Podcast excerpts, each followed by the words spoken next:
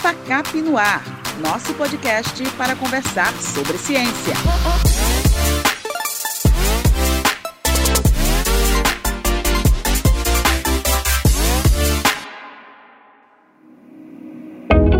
Esse é o podcast FACAP no Ar, nosso espaço para falar sobre ciência. Eu sou Maria Lima e o nosso bate-papo é sobre Covid-19. É o começo do fim da pandemia da Covid-19? Thank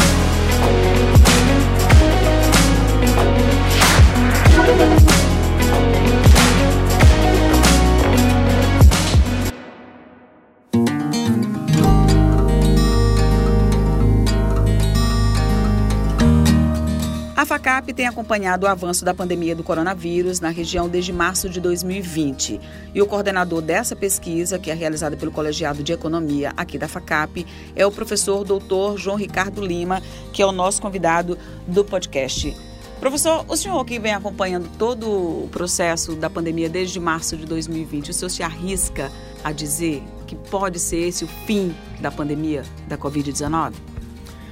Eu acho muito difícil a gente dizer que está no fim, porque veja só, a gente já passou por diversos picos que nós imaginávamos que depois dele seria o fim e não aconteceu.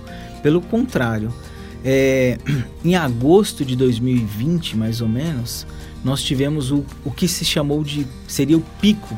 Foi o primeiro pico da pandemia.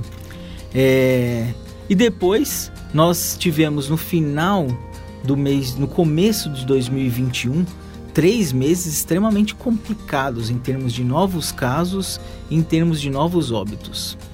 Aí foram chegando as novas variantes e nós sabíamos que quando a Omicron fosse a predominante aqui na região, pelo que já tinha acontecido em outros países, em outros lugares do Brasil, também seria um período complicado.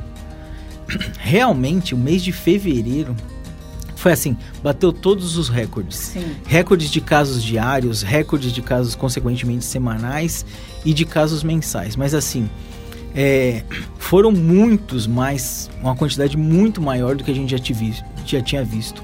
Se no, nos primeiros meses de 2021 nós pensávamos que tinha sido tsunami, então na verdade o tsunami aconteceu agora. Com a influência da Omicron, você acha?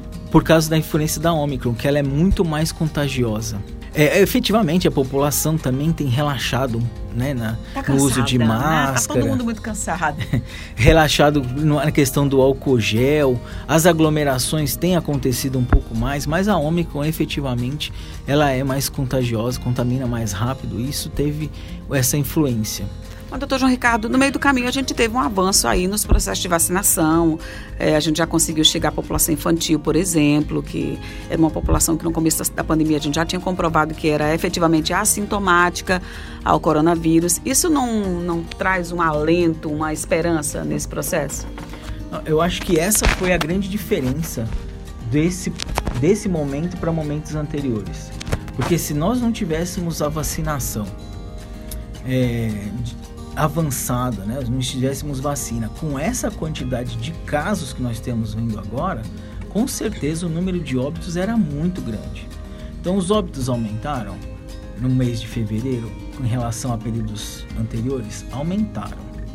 Mas muito, muito em patamares muito, muito menores do que nós vimos, por exemplo, mais ou menos nesse mesmo período do ano passado, enquanto a gente estava no início da vacinação.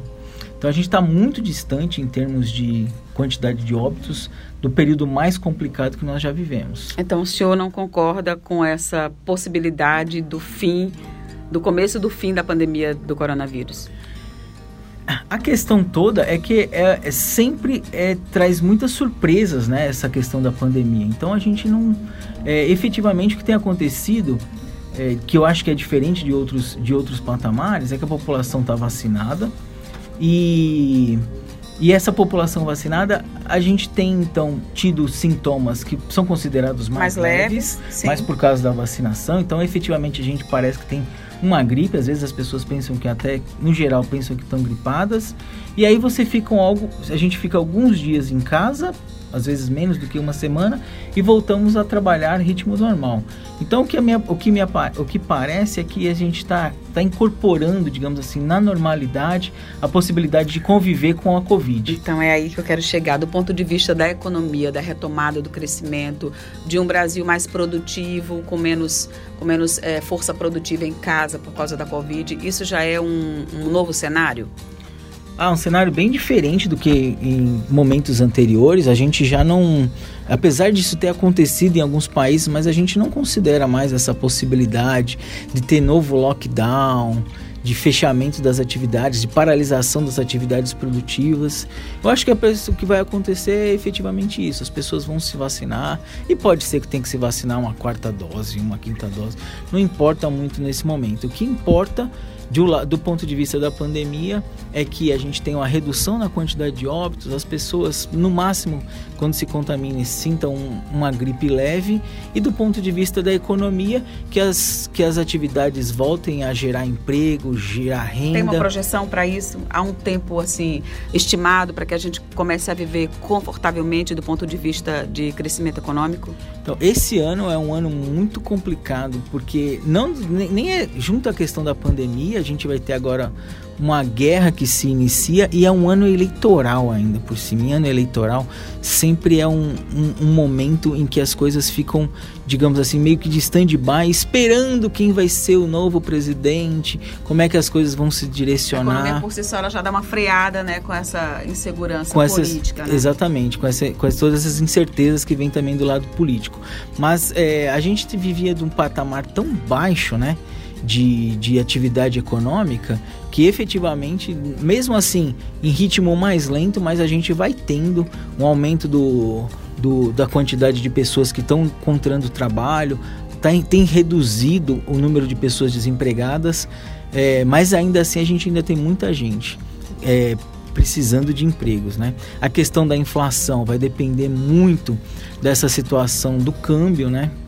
É, porque isso tem aumentado os custos em geral. Então a, o dólar estava até reduzindo, que era bom para o conjunto da economia, mas agora já volta, já é possível que volte a subir depois por causa dessa questão da, da guerra. guerra Exatamente. Então a gente ainda tem e a, e a questão da taxa de juros, é, que é uma outra preocupação, né? Que ela aumentando muito e ela está hoje no patamar de 10,25%. Se ela aumentar demais, fica mais difícil as pessoas tomarem crédito. E crédito no Brasil é uma coisa que ajuda as atividades econômicas. Pelo menos né? os pequenos a respirarem mais, né? Exato. Professor doutor João Ricardo, muito obrigada pela conversa. Pelo que eu entendi, não é fim ainda. Muito obrigada pelos esclarecimentos. Eu espero o senhor no próximo podcast Facap no Ar, nosso espaço para falar sobre ciência. Facap no Ar, nosso espaço para falar sobre ciência. Eu sou Maria Lima, com a produção dos estagiários Karine Ramos, Vitória Alves e Davi Rocha. Até a próxima!